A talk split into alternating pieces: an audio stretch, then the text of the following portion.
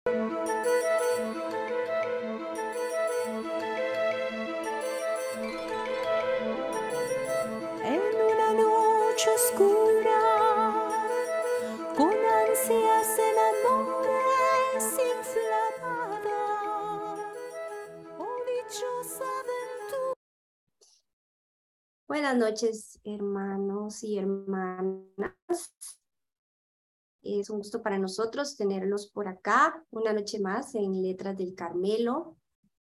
Y hoy nos acompaña, como todos los martes, Fray Bernie, que nos acompaña con los comentarios del libro. Fray Bernie, ¿cómo le va?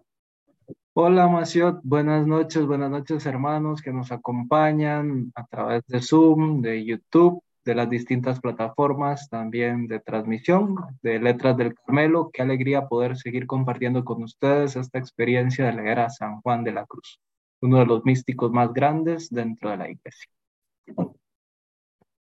Así es, y hoy tenemos dos capítulos que están eh, muy, muy, muy interesantes. El tema que, que vamos a desarrollar hoy es ¿por qué es necesario entrar en la noche? Así que bueno, pues les, les dejo esa inquietud mientras vamos a iniciar como siempre con una, con una pequeña oración.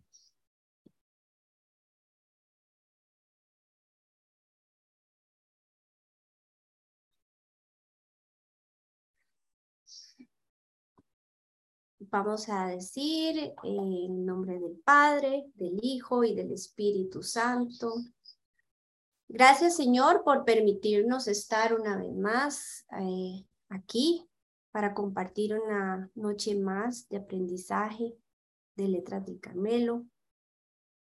Eh, ayúdanos, Señor, a interiorizar cada una de estas palabras. Vamos a decir todos para poseer lo que no posees, has de ir por donde no posees. Para venir a lo que no eres, has de ir por donde no eres. Para venir a saberlo todo, no quieras saber algo en nada. Para venir a gustarlo todo, no quieras tener gusto en nada.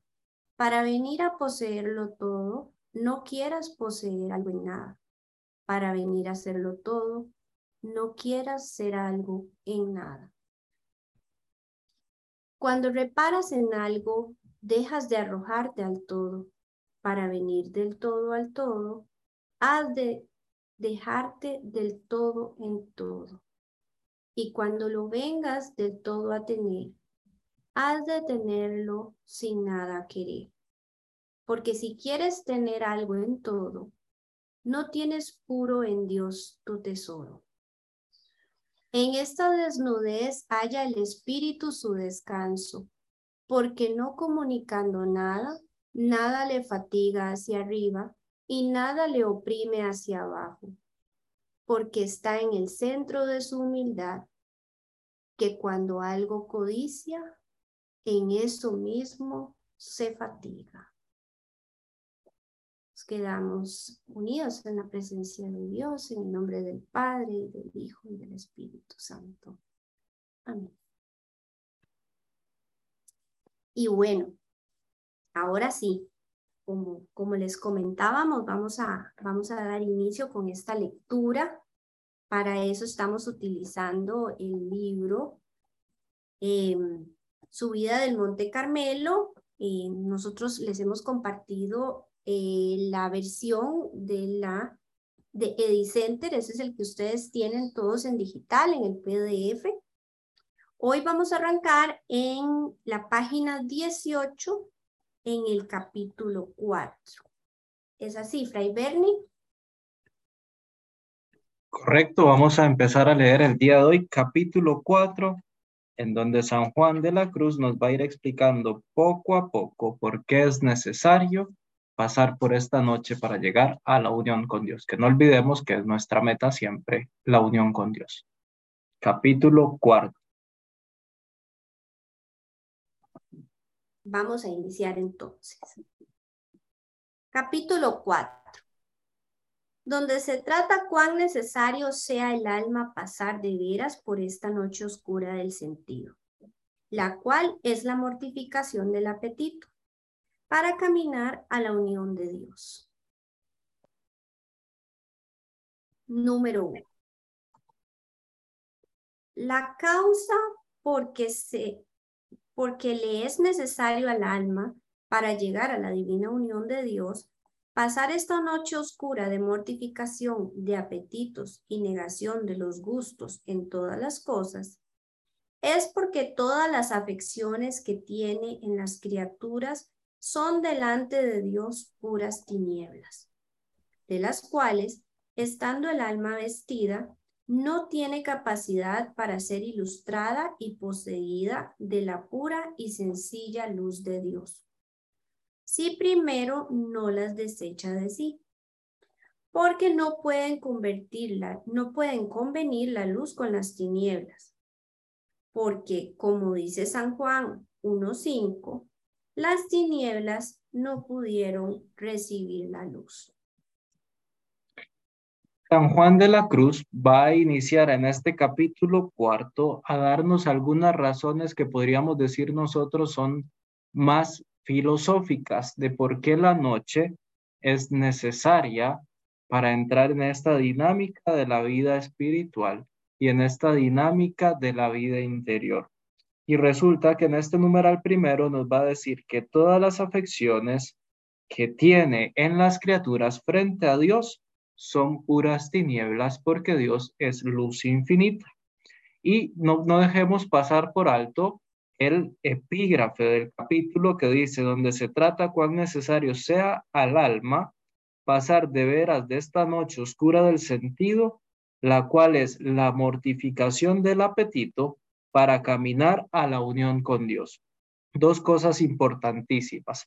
La noche, la noche oscura del sentido, recordemos que habían dos tipos de noche, que, las podíamos agrupar, ¿no? La noche puede ser del sentido o del espíritu.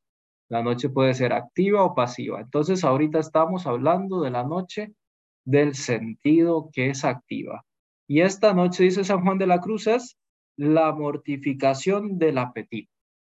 Purificar nuestro apetito, morir a nuestros apetitos y esto por una razón muy, muy clara, para caminar a la unión con Dios. Nada de lo que San Juan de la Cruz nos pide hacer es para otra cosa. Todo lo que nos invita a vivir es para alcanzar esta unión con Dios, que al final es el centro de todo el itinerario y de todo lo que San Juan de la Cruz nos va a pedir vivir. Es el objetivo, es la meta que nosotros no podemos dejar de mirar. Es hacia ahí, hacia donde vamos caminando, hacia la unión con Dios. Y San Juan de la Cruz nos va a decir por qué es necesario pasar por esta noche para llegar a la unión con Dios. Nos va a ir dando algunos, algunos avisos y algunas explicaciones filosóficas en este capítulo 4. Sigamos leyendo para ir entendiendo mejor lo que él quiere decirnos. La razón, número dos. La razón es porque dos contrarios, según nos enseña la filosofía, no pueden caber en un sujeto. Y porque las tinieblas, que son las afecciones en las criaturas, y la luz, que es Dios, son contrarios y ninguna semejanza ni conveniencia tienen entre sí, según a los Corintios enseña San Pablo. Eh, segunda de Corintios 6:14, diciendo, es a saber qué conveniencia se podría dar entre la luz y las tinieblas de aquí es que en el alma no se puede asentar la luz de la divina unión si primero no se ahuyentan las afecciones de ella. Y esta va a ser la razón primera que San Juan de la Cruz nos va a dar. Dice, la razón filosófica es porque dos contrarios no pueden estar juntos. El agua y el aceite no se pueden mezclar y San Juan de la Cruz nos dice que las afecciones en las criaturas, poner nuestro corazón en aquello que no es Dios, es contrario a amar a Dios. Y lo va a ir explicando y lo va a, ir desarrollando cada vez con más detalle. ¿Por qué? Porque la luz no conviene con las tinieblas, no se junta la luz con las tinieblas. Y no es que San Juan de la Cruz vaya a despreciar la creación, al contrario, San Juan de la Cruz es un amante de la creación, o bosques y espesuras plantadas por la mano del amado, o prados de verduras, de flores esmaltado, decid si por vosotros ha pasado, dice San Juan de la Cruz en el cántico espiritual. San Juan de la Cruz ama la creación, pero nos vamos a ir dando cuenta que esa creación y que esas criaturas y el afecto que yo le tengo es una pequeñez comparada con el afecto que Dios nos da. Vamos a ir entrando en esa dinámica. Vamos ahora al numeral 3 para irlo viendo con más detalle. 3. Para que probemos mejor lo dicho, es de saber que la afición y el nacimiento que el alma tiene a la criatura iguala a la misma alma con la criatura. Y cuando mayor es la afición, tanto más la iguala y hace semejante. Porque el amor hace semejanza entre lo que ama y es amado. Que por eso dijo David en Salmo 113, 8, hablando de los que ponían su afición en los ídolos, que quiere decir, sean semejantes a ellos los que ponen su corazón en ellos. Y así el alma ama criatura. Tan bajo se queda como aquella criatura. Y en alguna manera más bajo, porque el amor no solo iguala, más aún sujeta al amante a lo que ama.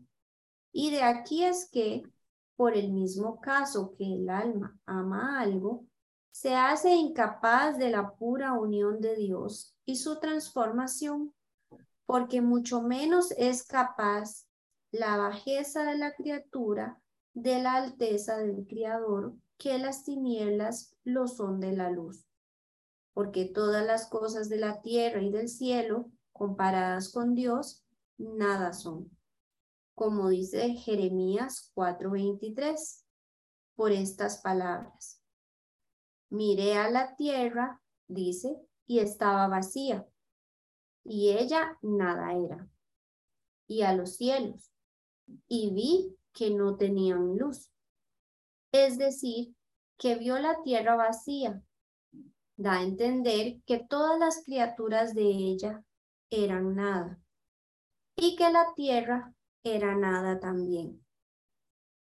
Y decir que miró a los cielos y no vio luz en ellos, es decir que todas las lumbreras del cielo, comparadas con Dios, son puras tinieblas, de manera que todas las criaturas en esta manera nada son y las aficiones de ellas son impedimento y privación de la transformación en Dios. Así como las tinieblas nada son y menos que nada, pues son privación de la luz. Y así, como no comprende a la luz el que tiene tinieblas, así no podrá comprender a Dios el alma que en criaturas pone su afición de la cual hasta que se purgue, ni acá podrá poseer su transformación pura de amor, ni allá por clara visión. Y para más claridad, hablaremos más en particular. Este numeral, sobre todo el primer párrafo, para quienes tienen el libro en PDF, es fundamental. Y esa es la clave de la, es la clave de lectura que nos va a ayudar a entender todo lo que San Juan de la Cruz nos va a decir y por qué nos lo va a decir. Porque miren lo importante, el alma que tiene su amor, su hacimiento, hacimiento se refiere a eso, ¿no? Su apego en la criatura se iguala con la criatura. ¿Por qué? Y esto es, este es el punto clave porque el amor hace semejanza entre lo que ama y es amado. Y ustedes subrayen eso, póngale un, un signo de admiración a la par, póngale un post-it ahí a la par para que no se lo olvide, póngale colorcitos, hágale una nube, lo que ustedes deseen, ¿no? Pero que no se les olvide, el amor hace semejanza entre lo que ama y es amado. A ver si ustedes después de 30 años de casados no se parecen más a su esposo, ¿verdad? Hasta hablan igual, tienen ya hasta las mismas mañas probablemente, ¿no? Y así nos va pasando a nosotros. Y esto es muy bueno, pero a la vez es muy peligroso. ¿Por qué? Porque depende de donde yo ponga mi corazón, así me voy a ir configurando. Si dice San Juan de la Cruz, es que si ponemos las cosas en cosas terrenales, yo mismo voy a ser una persona que se va a regir por valores terrenales. Pero viene lo hermoso, porque si mi corazón está puesto en Dios, mis afectos están puestos en Dios, ese amor que yo le tengo a Dios va a ser que yo sea semejante a Dios. Me va a hacer como Dios. Me va a hacer igual a Dios por amor. Y así, entonces dice San Juan de la Cruz, por eso es que el alma que ama criatura, tan bajo se queda como la criatura, tan bajo se queda como aquello que está amando, y aún más bajo todavía porque el amor la tiene agarrada, ¿verdad? Y ojo, lo importante, más abajito nos va a decir entonces que hay que dejarlas, estas bajezas, porque todas las cosas de la tierra y del cielo comparadas con Dios, nada son. Y aquí tenemos que detenernos. ¿Por qué? Porque no es que las cosas sean malas en sí mismas, no, no está diciendo que son malas, está diciendo, comparadas con Dios, no son nada. Comparadas con Dios no son nada. Y es lo que decía San Pablo también. Todo lo he considerado basura comparado con el tesoro, con la gracia, con la riqueza de Cristo Jesús y de anunciarlo. Entonces, aquí es muy importante. ¿Por qué? Porque tenemos que partir de este hecho. Yo tengo que preguntarme en mi vida si yo tengo a este Dios para comparar y para evaluar y para pesar y para poner en la balanza todas las realidades que estoy viviendo en mi vida. ¿Por qué? Porque entonces, si yo no tengo a este Dios que hace que mi balanza se incline hacia Él, entonces todas las demás cosas del mundo y todas las demás cosas que pueden ser pasajeras e incluso dañinas para mí, para mí van a ser un gran tesoro. Para mí van a ser cosas preciosísimas que yo no puedo dejar. Para mí van a ser cosas indispensables que me dan la vida, que me hacen ser quien soy. ¿Por qué? Simple y sencillamente porque no las he comparado con Dios. Y no las puedo comparar con Dios porque yo todavía no me he encontrado con ese Dios, porque yo todavía no he experimentado el amor profundo de ese Dios. Pero cuando yo tenga ese amor de Dios, cuando yo conozca a este Dios, es que lo otro se me va a hacer nada. Automáticamente se me hace nada, porque este Dios es tan grande, dice San Juan de la Cruz, que las estrellas y cualquier lumbrera del cielo se convierte en oscuridad a la par de la luz de que me da este Señor. ¿Sí? Pero comparadas con Dios, ¿verdad? Si yo digo, ah, no, es que para mí todo es nada y no me gusta y no lo quiero, y... pero no tengo a Dios, al final me quedo sin nada y voy a ir descubriendo más bien un vacío en mi interior. Yo necesito primero estar lleno de Dios para poder comparar esas cosas que yo antes creía que eran tesoros con este tesoro del amor de Dios. Y ahí sí voy a ir dándome cuenta lo que va a decir San Juan de la Cruz en el numeral 4 que vamos a leer ahora.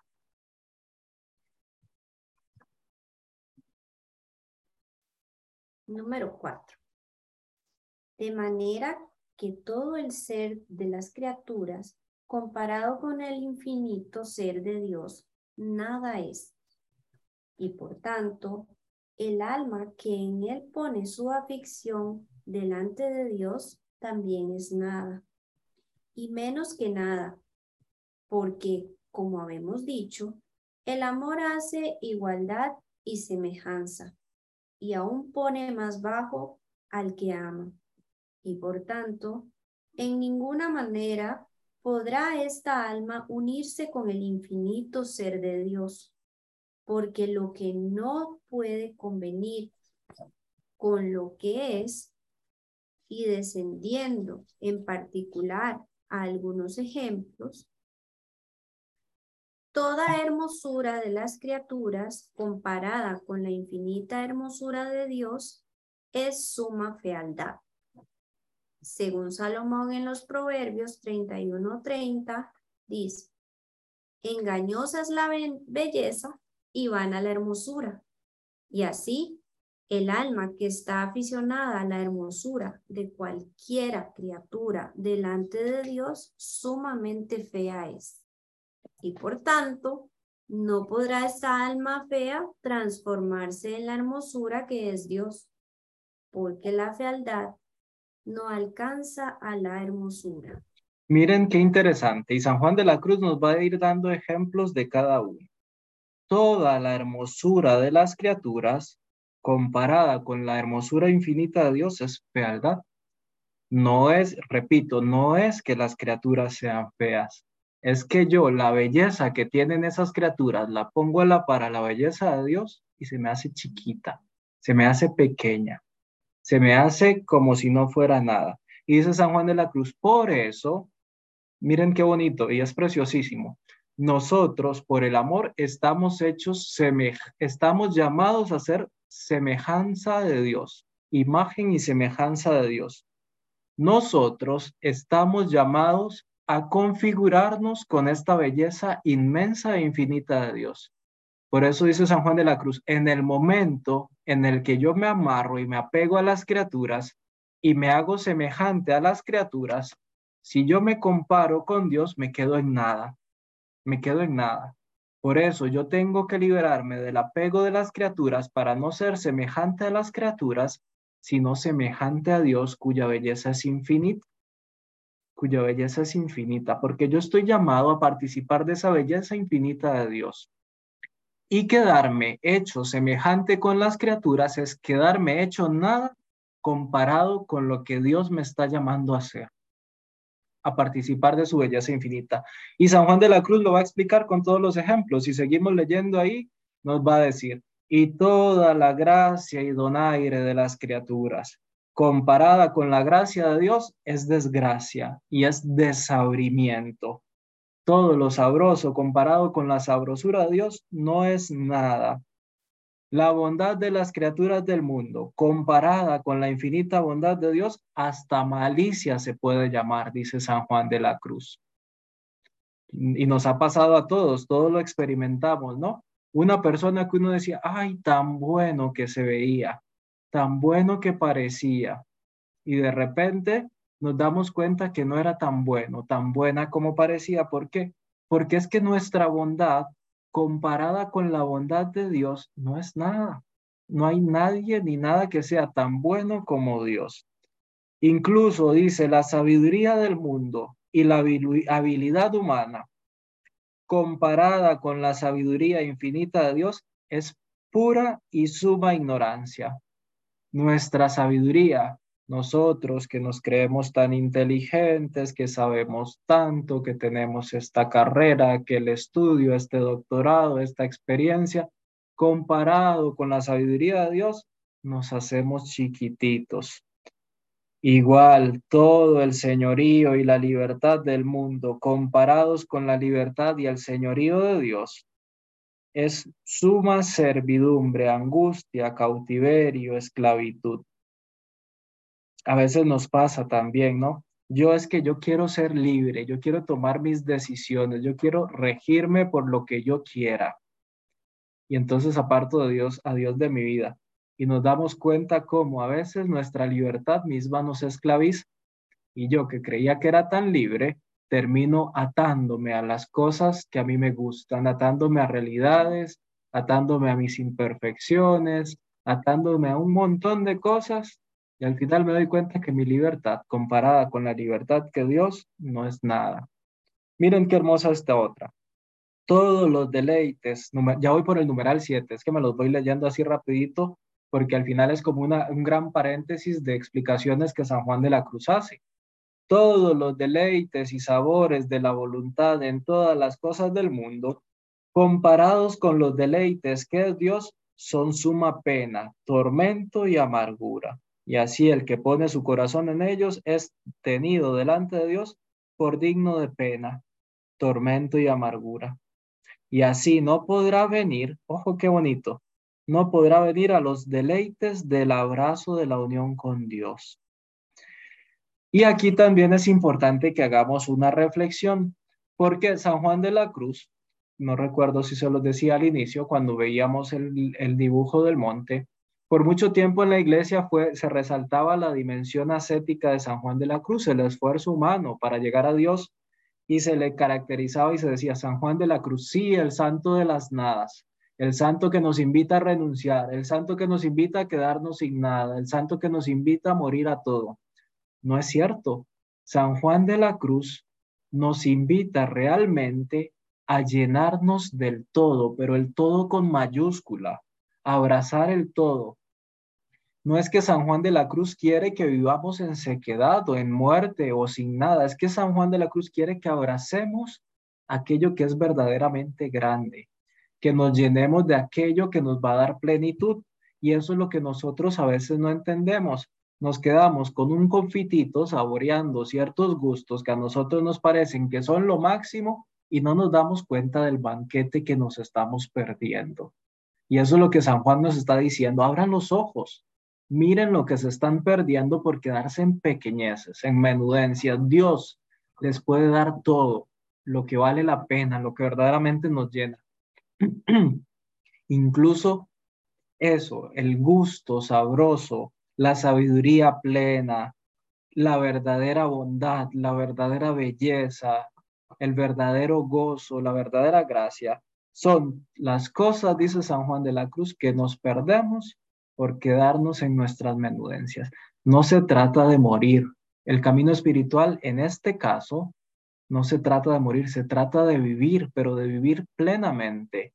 Es que esas cosas que me atan no me dan vida, me dan muerte me esclavizan, me hacen pequeño, me roban la paz, me roban mi dignidad de hijo de Dios, me roban mi experiencia fuerte de encuentro con Él y me roban mi dignidad de ser hijo semejante, imagen y semejanza de Dios, ¿no?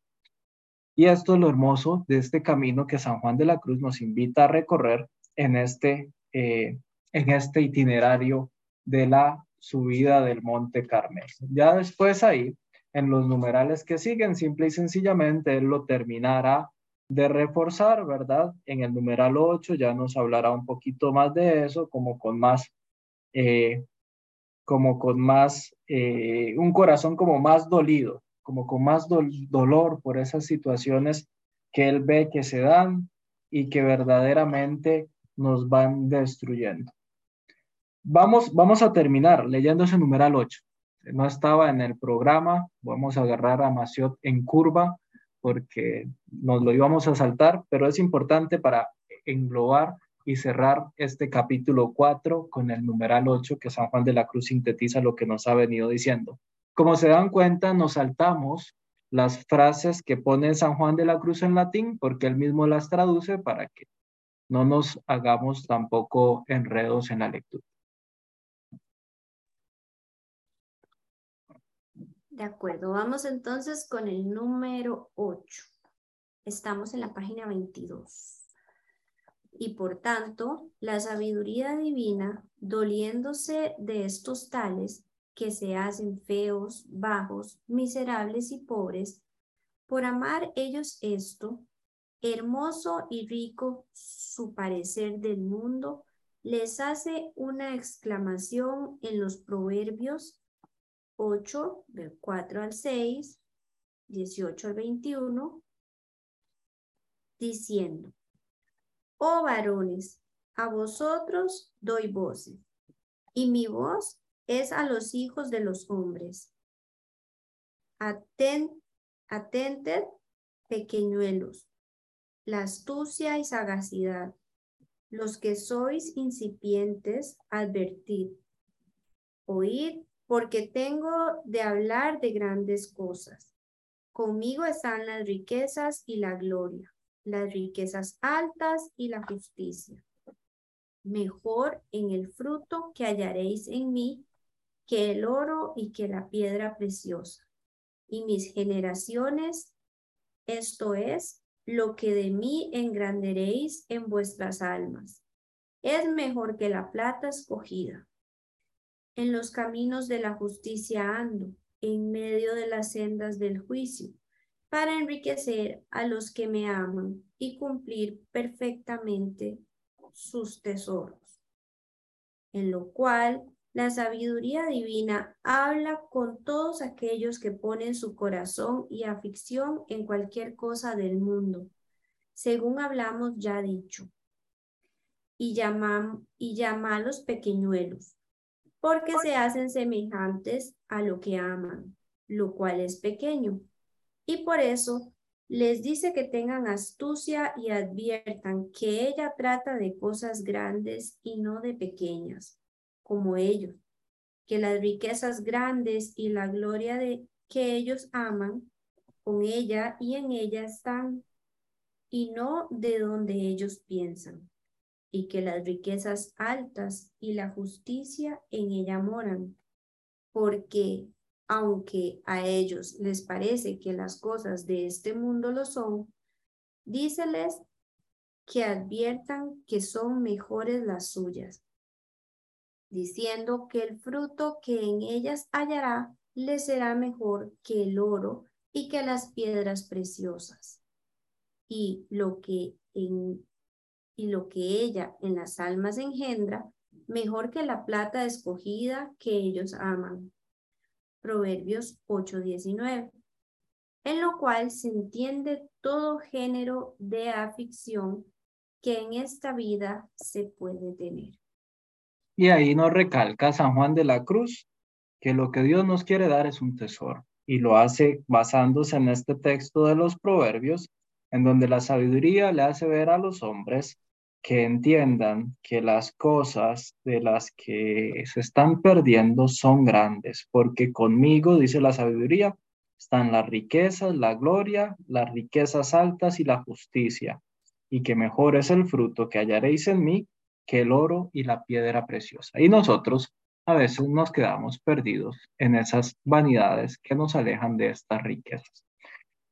Ok, esos eran, eran como los argumentos, aunque no parezcan filosóficos. Eran los contrarios, no pueden estar juntos y Dios es suma, es, es toda virtud eh, a un nivel sumo, no a un nivel máximo. Dios es suma verdad, Dios es suma bondad, Dios es suma belleza, Dios es suma gracia, Dios es suma libertad. Y si nosotros no, no, no vamos a Él, nos vamos a quedar con lo que es más pequeño. Son las dos razones que nos va a dar San Juan de la Cruz para entrar en esta noche. ¿Y por qué necesitamos entrar en esta noche? Para descubrir esta riqueza de Dios y para entrar en esta dinámica de la libertad que nos va a, ayudar a descubrir esta grandeza de Dios. Ahora en el capítulo 5, que es el segundo capítulo que vamos a ver hoy, nos va a referir a algunos textos bíblicos que le van a servir como también justificación para hacernos ver cómo el camino que lleva a la unión es un camino de noche. Vamos a ir leyendo algunos numerales, este, que serán casi todos, pero es un capítulo cortito.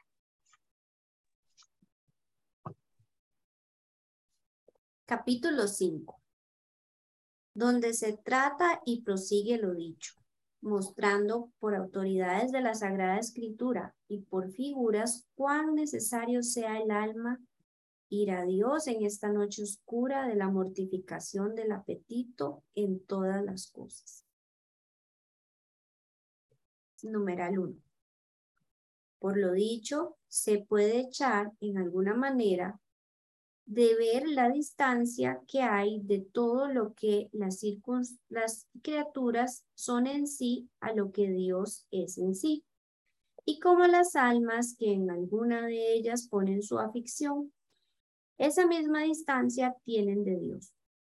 Pues, como habemos dicho, el amor hace igualdad y semejanza, la cual distancia, por echarla bien de ver San Agustín, Decía hablando con Dios en los soliloquios, miserable de mí, ¿cuándo podrá mi cortedad e imperfección convenir en tu rectitud?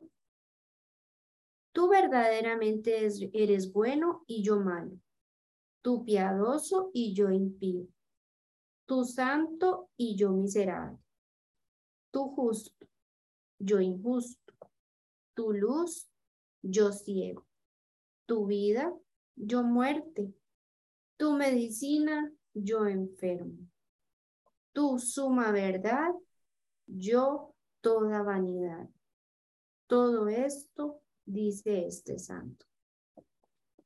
Nos recalga entonces a Juan de la Cruz haciendo una pequeña síntesis lo que ya he dicho en el capítulo anterior y busca un texto de San Agustín que también es hermosísimo, en donde este otro gran santo, San Agustín, santo con una experiencia de Dios hermosísima y una capacidad de transmitir la doctrina genial, ¿verdad? Eh, nos, nos regala este texto, ¿verdad? Yo soy frente a Dios siempre pequeño. Frente a la grandeza de Dios yo soy pequeño. Cuando yo soy grande frente a Dios es porque yo dejo que Dios sea en mí, ¿verdad? Y entonces ahora San Juan de la Cruz nos va a ir explicando esto más a fondo con algunos textos bíblicos. Continuemos ahora con el numeral 2.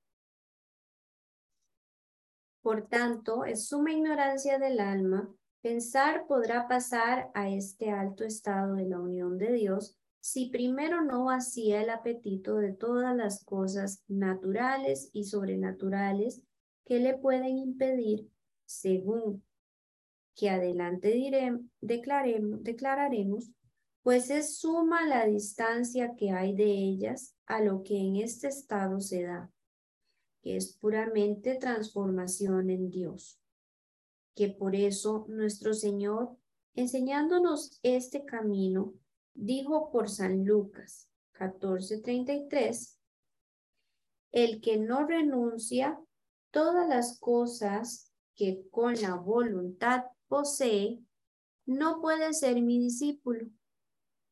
Y esto está claro, porque la doctrina que el Hijo de Dios vino a enseñar fue el menosprecio de todas las cosas, para poder recibir el precio del Espíritu de Dios en sí porque en tanto que de ellas no se deshiciere el alma, no tiene capacidad para recibir el Espíritu de Dios en pura transformación. Y este va a ser un texto clave, el texto de Lucas, ese, el que quiera ser mi discípulo, que se niegue a sí mismo, renuncie y me siga, va a ser el texto que le va a ayudar a San Juan de la Cruz a impulsar también su reflexión, porque dice al final el Señor él mismo es el que nos invita a seguirlo en libertad, ¿verdad? Dejando de lado aquellas cosas que nos hacen pequeños para que podamos encontrar nuestra grandeza. Después, en el numeral 3 nos va a sacar un texto del Éxodo también que nos va a ir iluminando desde este, desde este tipo de exégesis espiritual que hace San Juan de la Cruz. San Juan de la Cruz hace un análisis de la Biblia que es siempre aplicado y espiritual, ¿verdad? Entonces vamos a ver este otro ejemplo que nos va a dar que también es muy interesante. Número 3. De esto tenemos figura en el Éxodo 16, donde se lee que no dio Dios el manjar del cielo, que era el maná, a los hijos de Israel hasta que les faltó la harina que ellos habían traído de Egipto dando por esto a entender que primero conviene renunciar a todas las cosas, porque este manjar de ángeles no conviene al paladar que quiere tomar sabor en el de los hombres. Y no solamente se hace incapaz del espíritu divino, el de los hombres, el alma, perdón, que se detiene y apacienta en otros extraños gustos. Más aún enojan mucho a, su, a la majestad divina los que pretendiendo el manjar del espíritu no se contentan solo con Dios, sino quieren entremeter el apetito y afición de otras cosas, lo cual también se echa de ver en este mismo libro de la Sagrada Escritura, Éxodo 16, del 8 al 13, donde también se dice que no se contentando ellos con aquel manjar tan sencillo, apetecieron y pidieron manjar de carne y que nuestro Señor se enojó gravemente que quisiesen ellos entremeter un manjar tan bajo y tosco con un manjar tan alto y sencillo, que aunque lo era, tenía en sí el sabor y sustancia de todos los manjares, por lo cual, aun teniendo ellos los bocados en las bocas, según dice también David en el Salmo 77, 31, decidió la ira de Dios sobre ellos, echando fuego del cielo y abrazando muchos millares de ellos, teniendo por cosa indigna que tuviesen ellos apetito de otro manjar, dándole, dándoseles el manjar del cielo. San Juan de la Cruz se vale de este texto en donde lo del pueblo de Israel viene por el camino del desierto, ha sido liberado de la esclavitud y recibe este maná cuando ellos empiezan a padecer hambre en el desierto, Dios los alimenta con el maná. Y San Juan de la Cruz se vale este texto para hacer ver, que esta es la idea principal, ¿no? Que querer tener a Dios en nuestro corazón y dejarnos alimentar por Él, pero al mismo tiempo querer otra cosa es nosotros tener en poco a Dios es tener en poco a Dios y lo va a ir diciendo con más claridad adelante. ¿Por qué? Porque es como decir, ese manjar que tú nos estás dando no nos basta, no es suficiente para nosotros, ¿verdad? Entonces, dice San Juan de la Cruz, eso en esa realidad en la que se encontraba el pueblo de Israel era como un, una ofensa a Dios, porque Dios les estaba dando todo, les estaba dando manjar de ángeles, les está dando maná, los está alimentando, y ellos estaban llorando por las cebollas de Egipto, estaban pidiendo carne, estaban pidiendo otra cosa, ¿no? Sigamos un poquito más con el numeral 4. Miren qué bonito como lo dice San Juan de la Cruz, casi lamentándose. Oh, si supiesen los espirituales cuánto bien pierden y abundancia de espíritu por no querer ellos acabar de levantar el apetito de niñerías, ¿Y cómo hallarían en este sencillo manjar del Espíritu el gusto de todas las cosas si ellos no quisieren gustarlas? Pero no le gustan, porque la causa porque estos no recibían el gusto de todos los manjares que había en el maná era porque no recogían el apetito a solo él. De manera que no dejaban de hallar en el maná todo el gusto y fortaleza que ellos pudieran querer, porque en el maná no le hubiese, sino porque ellos otra cosa querían.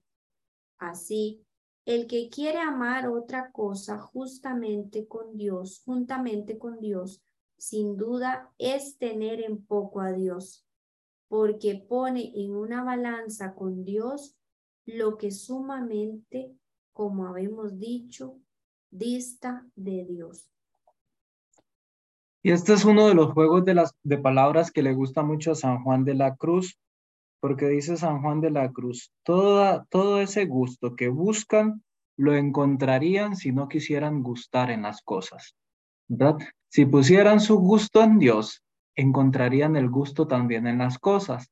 Pero entonces ponen su gusto en las cosas y no encuentran ni gusto en Dios ni gusto en las cosas.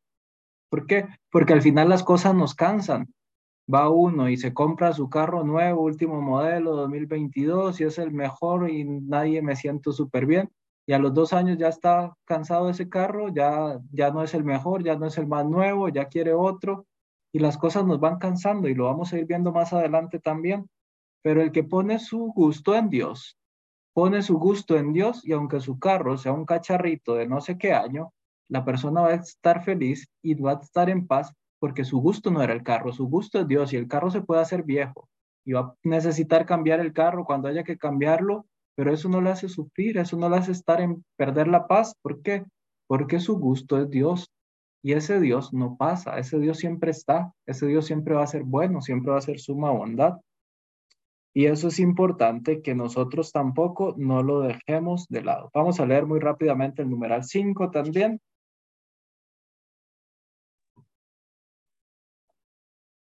Ya se sabe bien por experiencia que cuando una voluntad se aficiona a una cosa, la tiene en más que otra cualquiera, aunque sea muy mejor que ella, si no gusta tanto de la otra Y si de una y otra quiere gustar, a la más principal por fuerza ha de hacer agravio, pues hace entre ellas igualdad. Y por cuanto no hay cosa que iguale a Dios, mucho agravio hace a Dios el alma que en él ama otra cosa o se hace a ella. Y pues esto es así. ¿Qué sería si la amase más que a Dios? Dice, cuando la, la voluntad se aficiona, cuando nos apegamos a algo, cuando queremos algo, estamos diciendo quiero esto y en cierta manera estamos diciendo cuando es un apego, cuando es una realidad de que nuestra voluntad se entrega del todo, estamos diciendo esto es lo que más quiero. Y dice San Juan de la Cruz, y si esto es lo que más quieres, significa que Dios no es lo que más amas, ¿verdad? Y en cierta manera está ahí de fondo el mandamiento principal, que es, el que siempre se nos olvida. La gente llega a confesarse de todo, pero casi nadie llega a confesarse de que no ama a Dios, ¿verdad? De que Dios es el primer lugar en nuestras vidas. Y dice San Juan de la Cruz, cuando nosotros le damos nuestro corazón a otras cosas, simple y sencillamente estamos haciéndole un agravio a Dios, porque le estamos quitando su lugar, o lo estamos comparando con cosas que son sumamente pequeñas comparadas con Él y nosotros lo estamos rebajando en nuestro interior, ¿no? Porque no hay nada que se iguale con Dios. Hay otro texto acá, es un poco largo, pero yo creo que sí nos da tiempo de leerlo. Vamos a leer, vamos a leer el numeral 7. Perdón, perdón, el 6, seguimos con el 6 porque nos va a dar otro ejemplo bíblico y nos va a hablar de algunos elementos que también es importante.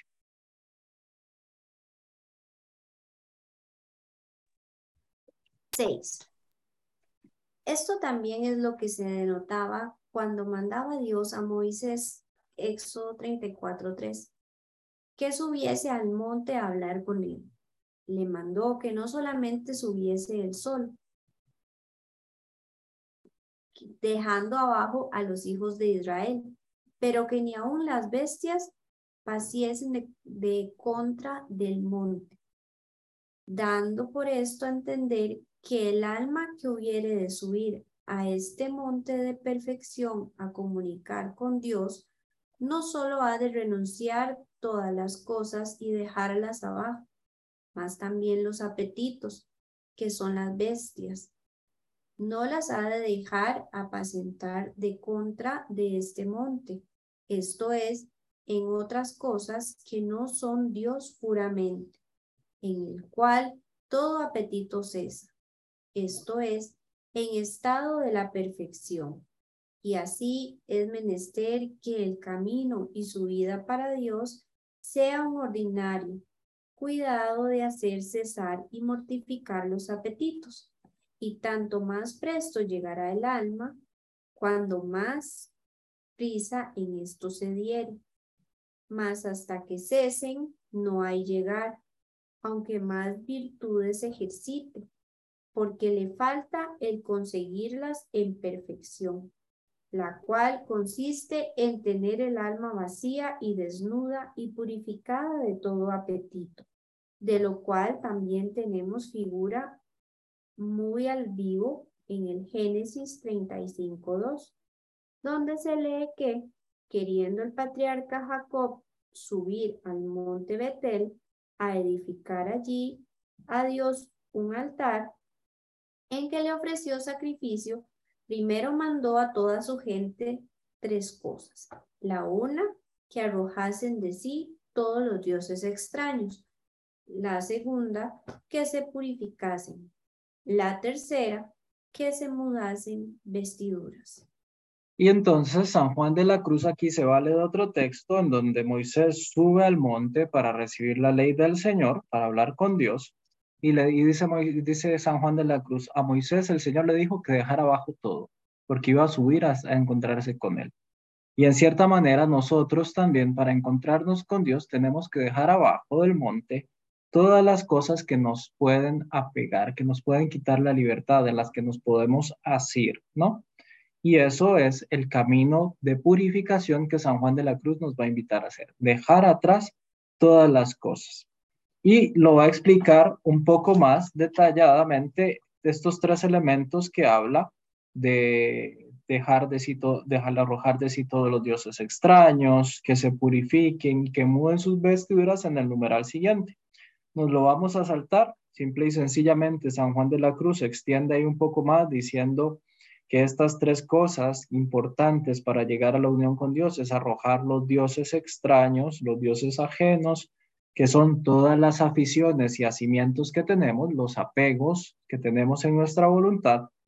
Purificar es lo que esos apegos han dejado en nuestra alma, los dejos, lo llamará él, que son las consecuencias.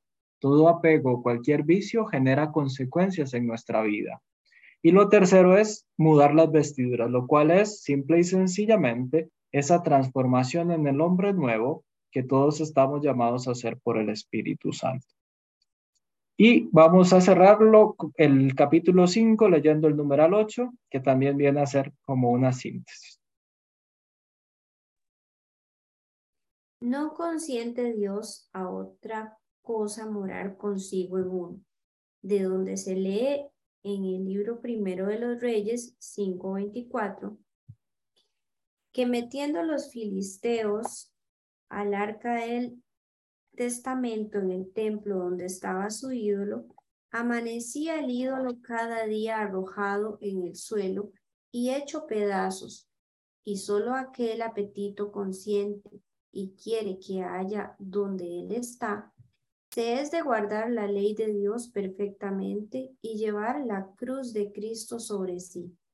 Y así no se dice en la Sagrada Escritura divina.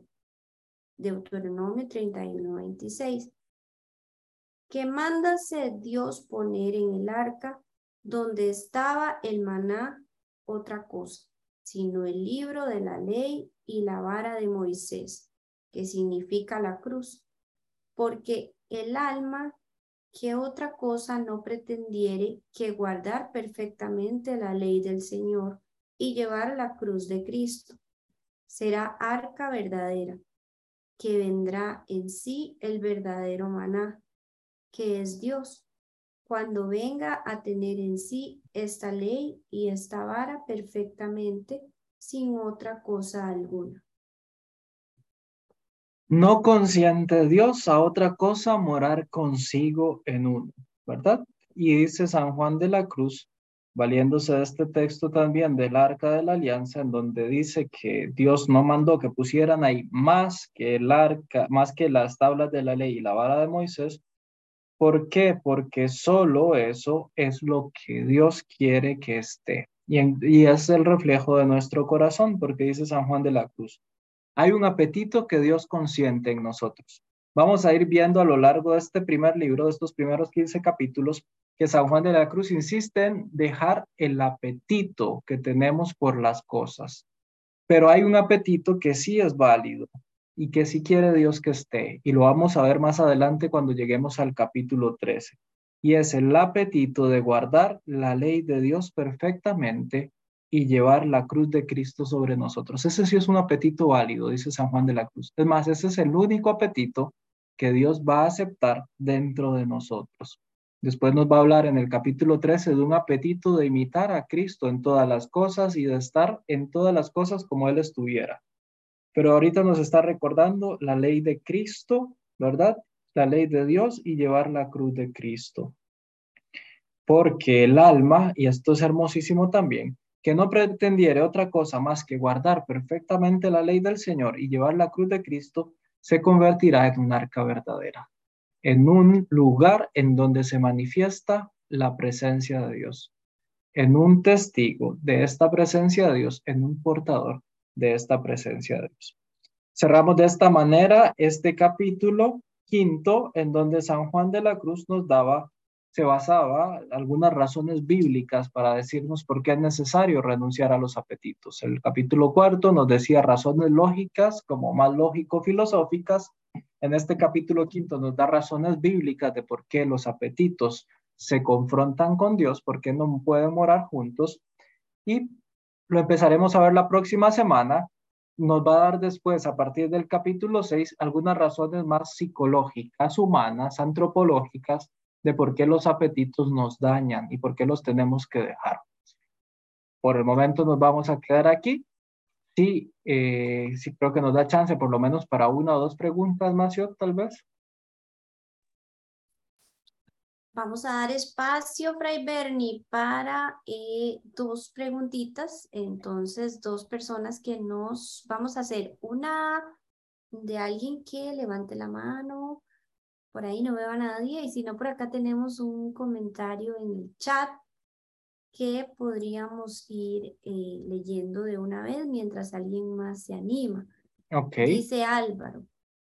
No sé si entiendo bien, pero el amor a la fuente del amor que es Dios mismo, queriendo la totalidad de nosotros, nuestros hijos, esposa, padres, trabajo y todos los demás son amados en plenitud, pero porque Dios es el que recibe todo lo nuestro. Vamos a ver si entiendo un poco el comentario. Creo que sí va por ahí el asunto.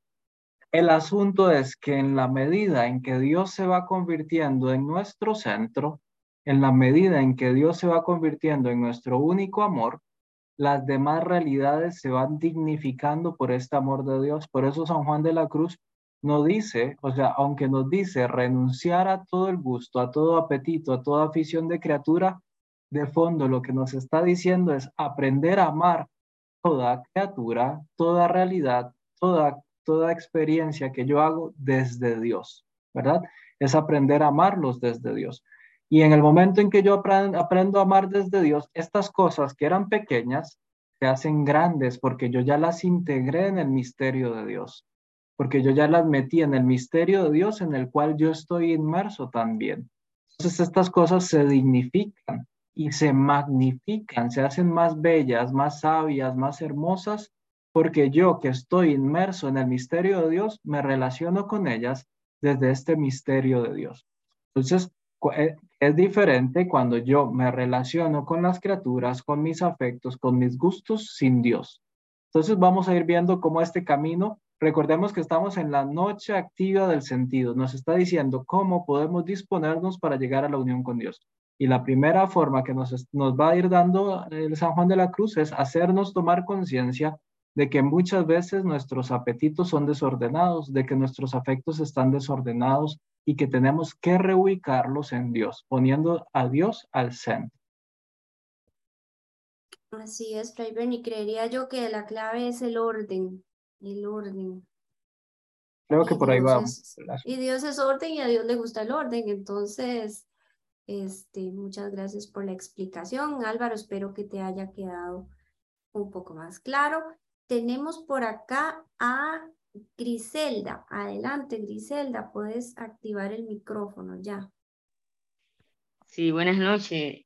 Eh, mi pregunta es, ¿cómo vencer ese apego eh, hacia los demás y poder concentrar y mirar hacia, hacia Dios, ¿no? Muy bien, Griselda. Esa es la pregunta clave.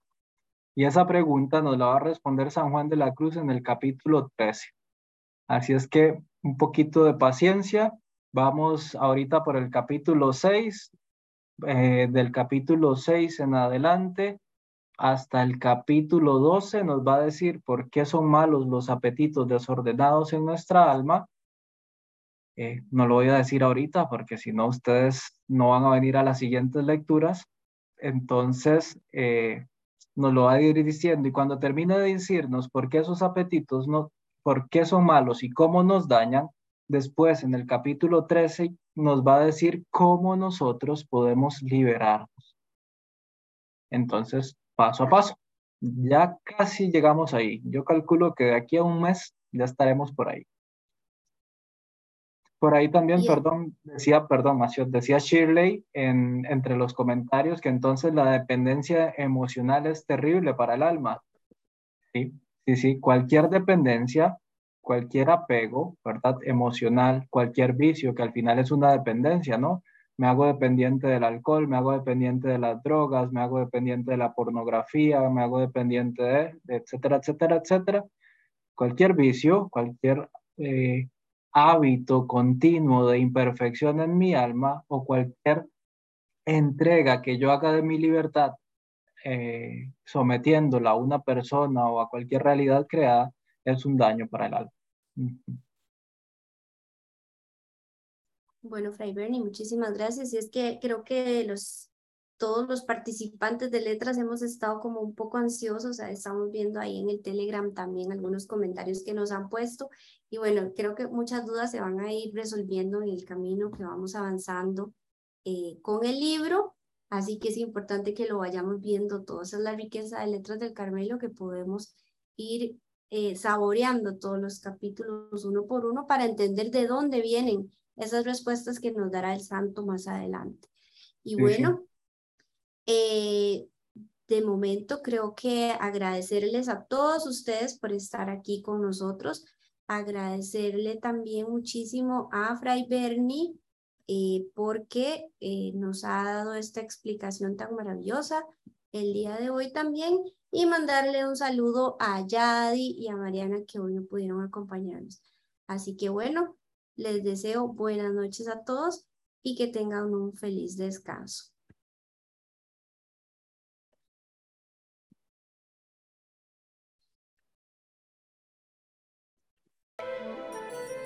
En una noche oscura, con ansias en amores inflamada, oh dichosa